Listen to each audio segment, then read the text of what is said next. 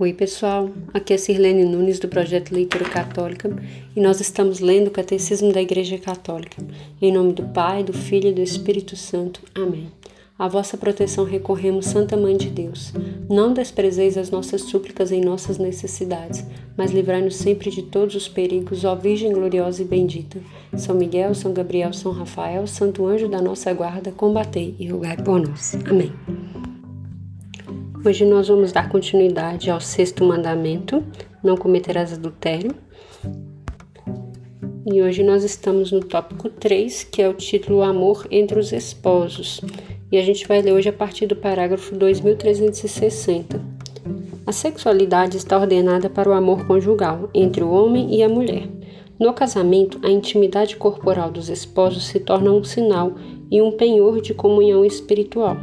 Entre os batizados, o vínculo do matrimônio são santificados pelo sacramento.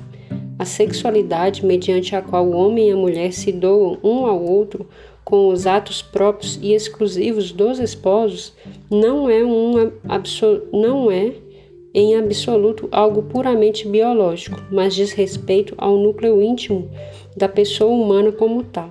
Ela só se realiza de maneira verdadeiramente humana se for parte integral do amor com o qual homem e mulher se empenham totalmente um para o outro, um para, o, para com o outro até a morte. Tobias levantou-se do leito e disse a Sara: Levanta-te, minha irmã, oremos e peçamos ao nosso Senhor que tenha compaixão de nós e nos salve. Ela se levantou e começaram a orar e a pedir para obterem a salvação. Ele começou dizendo: Bendito sejas tu, Deus de nossos pais Tu criastes Adão e para ele criastes Eva, sua mulher, para ser seu sustentáculo e amparo, e para que de ambos derivasse a raça humana. Tu mesmo dissestes: Não é bom que o homem fique só, façamos-lhe um auxiliar semelhante a ele. E agora não é por desejo impuro que tomo esta minha irmã, mas com reta intenção. Digna-te a ter piedade de mim e dela e conduzir-nos juntos a uma idade avançada e disseram em coro: Amém, Amém. E se deitaram para passar a noite. Tobias 8, 4 a 9. Os atos com os quais os cônjuges se unem íntima e castamente são honestos e dignos, quando realizados de maneira verdadeiramente humana, significam e favorecem a mútua doação pela qual os esposos se enriquecem com o coração alegre e agradecido. A sexualidade é fonte de alegria e de prazer. O próprio Criador estabeleceu que nesta função é, de geração os esposos sentissem prazer e satisfação do corpo e do espírito.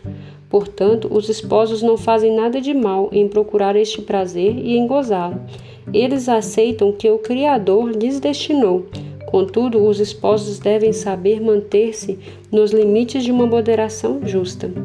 Pela união dos esposos realiza-se um duplo fim do matrimônio o bem dos cônjuges e a transmissão da vida. Esses dois significados ou valores do casamento não podem ser separados sem alterar a vida espiritual do casal e sem comprometer os bens matrimoniais e o futuro da família.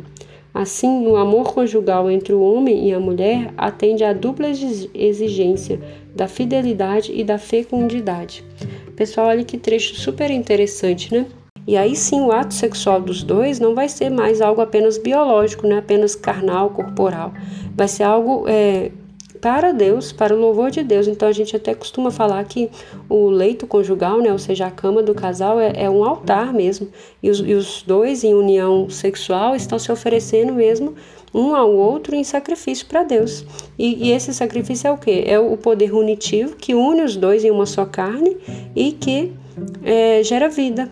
Né? Então, é, essa é a função. E aí, aqui está falando é, que a relação sexual dentro do casamento ela pode gerar prazer, porque foi o próprio Deus que que fez com que fosse assim, com que fosse prazeroso, né? Assim como é prazeroso dormir, comer, né? Então é prazeroso, é uma ação biológica, como as outras, mas que é prazerosa. E dentro do, do casamento, a igreja está dizendo aqui que é, não é errado o, o, casal procurar um satisfazer o outro, né? E, e viver esse momento é, com alegria, né? Aqui tem uma citação do trecho lá de Tobias, que é uma história maravilhosa, né? Quem não conhece vale muito a pena ler, é um, trecho, é um livro bem curto lá do Antigo Testamento, e, e que vai falar que os dois oraram, né, pedindo a Deus que aquela união dos dois, né, em casamento, não era pelo desejo impuro, né, mas para ela para, era para reta intenção, né, por louvor e para a glória de Deus. Então a sexualidade entre o casal, ela é, ela não é um ato apenas humano, mas aí está chamando a atenção que o casal não pode buscar sair dos limites da moderação e que esse amor ele tem que ser dentro do que está falando assim, é uma, de maneira verdadeiramente humana. Por exemplo, posições sexuais que não são bem-vindas dentro do sacramento, porque elas eliminam qualquer forma de procriação. Pode até ser unitivo, mas não vai ser procriativo. Então não são bem-vindas. Né? Existem carícias que podem ser feitas, é, como a gente chama carícia é, orogenital, não é um sexo oral, é uma carícia orogenital, que é o que? É uma preparação para a relação sexual né, que não vai chegar ao seu fim, ou seja, a pessoa não vai é, fazer essa carícia até que o, que o cônjuge, né, que o esposo ou a esposa chegue ao seu prazer pleno. É algo sobrenatural, né? Então precisa mesmo ter esse carinho, esse cultivo desse amor aí e dessa fecundidade. E a gente vai falar disso agora, né, da fidelidade conjugal. A mulher tem o direito do prazer, assim como o homem tem o direito no prazer, então um tem que estar olhando para o outro. O casal de cônjuges forma uma íntima comunhão de vida e de amor que o Criador fundou e dotou com suas leis. Ela é instaurada pelo pacto conjugal, ou seja, o consentimento pessoal irrevogável. Os dois se doam definitiva e totalmente um ao outro. Não são mais dois, mas formam doravante uma só carne. A aliança contraída livremente pelos esposos lhes impõe a obrigação de a manter una e indissolúvel. O que Deus uniu, o homem não separe. A fidelidade exprime a constância em manter a palavra dada. Deus é fiel. O sacramento do matrimônio faz o homem e a mulher entregarem na fidelidade de Cristo a sua igreja. Pela castidade conjugal, eles testemunham este mistério perante o mundo. Né? Então foi aquilo que eu falei, que que é a castidade conjugal, né? Como viver a castidade dentro do matrimônio, principalmente pela fidelidade. São João Crisóstomo sugere aos homens recém-casados que falem assim à sua esposa: Tomei-te em meus braços, amo-te, prefiro-te à minha própria vida, porque a vida presente não é nada, e o meu sonho mais ardente é passá-la contigo de maneira que sejamos certos de não sermos separados na vida futura, que não está que nos está reservada. Ponho teu amor acima de tudo, e nada me seria mais penoso do que não ter os mesmos pensamentos que tu tens. Ai, que lindo, né, pessoal? Agora, a fecundidade do matrimônio. A fecundidade é um dom, um, um fim do matrimônio, porque o amor conjugal tende naturalmente a ser fecundo. O filho não vem de fora acrescentar-se ao amor mútuo dos esposos. Surge no próprio âmago dessa doação mútua, da qual é fruto e realização. A igreja, que está do lado da vida, ensina que qualquer ato matrimonial deve permanecer aberto à transmissão da vida. Esta doutrina, muitas vezes exposta pelo magistério, está fundada na conexão inseparável que Deus quis que o homem não pode alterar por sua iniciativa entre os dois significados do ato conjugal, o significado unitivo e o significado procriador. Chamados a dar a vida, os esposos participam do poder criador e da paternidade de Deus. Os cônjuges sabem que no ofício de transmitir a vida e de serem educadores, o qual deve ser considerado como missão própria deles, são cooperadores do amor de Deus Criador e como que seus intérpretes. Por isso, desempenharão seu munus de responsabilidade cristã e humana. Um aspecto particular desta responsabilidade diz respeito à regulação da procriação. Por razões justas, os esposos podem querer espaçar os nascimentos de seus filhos. Cabe-lhes verificar que seu desejo não provém do egoísmo, mas está de acordo com a justa generosidade de uma paternidade responsável. Além disso, regularão seu comportamento segundo os critérios objetivos da moral. Lembra que a gente falou lá atrás que a igreja ela é contra todos os tipos de métodos contraceptivos, métodos que impedem a vida, né? Porque a igreja é a favor da vida. Então, pessoal, esse parágrafo aqui é muito profundo, porque ele vai falar sobre a regulação da procriação, né? E fala assim, por razões justas. E aí já está citando aqui na nota de rodapé o documento Gaudium Expé, né? Que é Alegria e Esperança. E esse documento ele vai falar lá no seu item 50 sobre essa, essa questão da procriação, né? E vai falar um pouquinho sobre o, essas causas justas. O documento ele não é muito claro sobre assim, elencando causas justas, não. Mas ele fala muito sobre essa questão que aqui no catecismo está trazendo, né? Que não pode ser por uma causa egoísta. Né? Por exemplo, achar que o mundo já tem muitas crianças, não precisa mais, ou que não vai dar conta de sustentar mais uma criança, é, ou por alguma, alguma situação de, de saúde mesmo que a pessoa não queira tratar. Então, assim, tem várias situações que se encaixam, mas o principal que o documento vai falar é que o casal tem que fazer um exame de consciência se realmente é justo aquele momento a, o espaçamento da, da gestação. Tá? Ah, também tem um documento, na verdade não é um documento, né, é uma locução que foi uma fala do Papa Pio XII é, em 20 de janeiro de 1958. Esse documento ele vai falar um pouco mais sobre essas razões justas de espaçamento da gravidez, um documento bem profundo. Esse documento ele está em italiano na internet, não está em, em, português, não está traduzido. Mas existem alguns sites católicos confiáveis, né, que vão falar sobre esse, sobre esse documento, sobre alguns itens, né, basta pesquisar sobre motivos, né, justos para espaçamento da gravidez para a Igreja Católica, que a pessoa vai encontrar e aí vale também uma orientação com a igreja, né, procurar auxílio dos sacerdotes. Então vamos continuar a leitura. A moralidade da maneira de agir enquanto se trata de harmonizar o amor conjugal com a transmissão responsável da vida não depende apenas da intenção sincera e da reta apreciação dos motivos, mas deve ser determinada segundo critérios objetivos tirados da natureza da pessoa e de seus atos Critérios esses que respeitam o sentido integral da doação mútua e da procriação humana no contexto do verdadeiro amor. Tudo que é impossível se a virtude da castidade conjugal não for cultivada com sinceridade. Né? Então, aqui uma, uma citaçãozinha da Gaudium Expert falando sobre isso, né? que a gente precisa primeiro olhar a questão, porque a procriação é uma questão de caridade, né? Você está trazendo a vida é, como co-criador, como eu já disse, né? Na, naquilo que Deus permitiu. Salvaguardando estes dois aspectos essenciais, o unitivo e o procriador, o ato conjugal conserva integralmente o sentido do amor mútuo e verdadeiro e sua ordenação para a altíssima vocação do homem para a paternidade.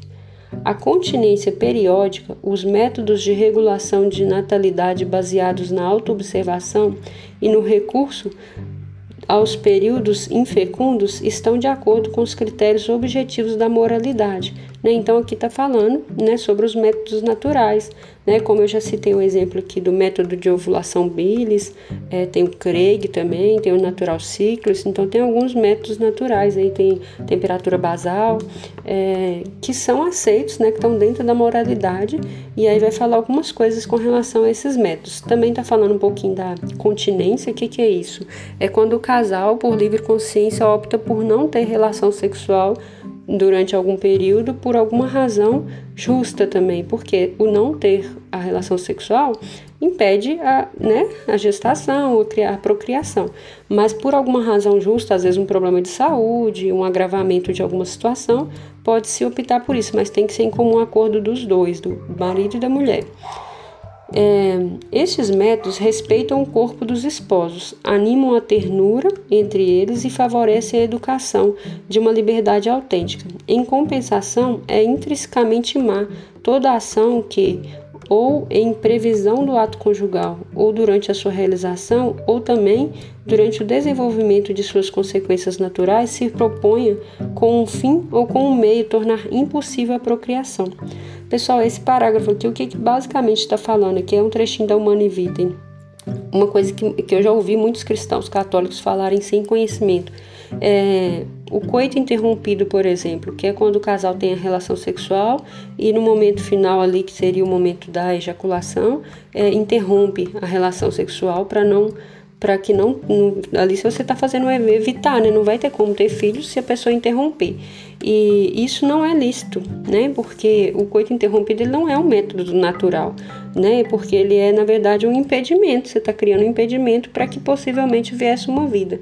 Então, isso não é lícito, é isso que está falando aqui. Então, que toda a ação, né, ou previsão do casal, seja durante a relação sexual, né, ou depois dela, tem que, ter, é, tem que ser uma coisa natural, não pode ter um impedimento, né? Isso que está dizendo aqui. A linguagem nativa que exprime a recíproca doação total dos cônjuges à contracepção impõe uma linguagem objetivamente contraditória, a do não se doar ao outro.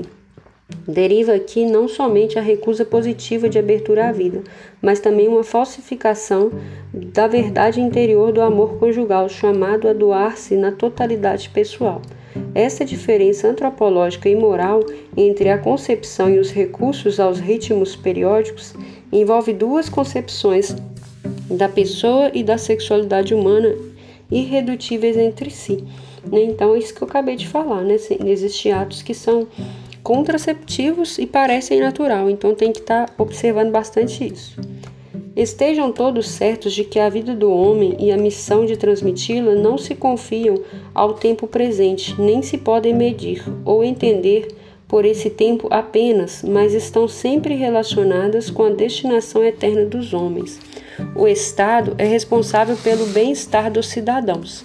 Por isso, é legítimo que ele intervenha para orientar a demografia da população por fazer isso mediante uma informação objetiva e respeitosa, mas nunca por via autoritária ou por coação. O Estado não pode legitimamente substituir a iniciativa dos esposos, primeiros responsáveis pela procriação e educação de seus filhos. O Estado não está autorizado a intervir neste campo com meios contrários à lei moral. Então, pessoal, o que, a gente está falando nesse parágrafo aqui?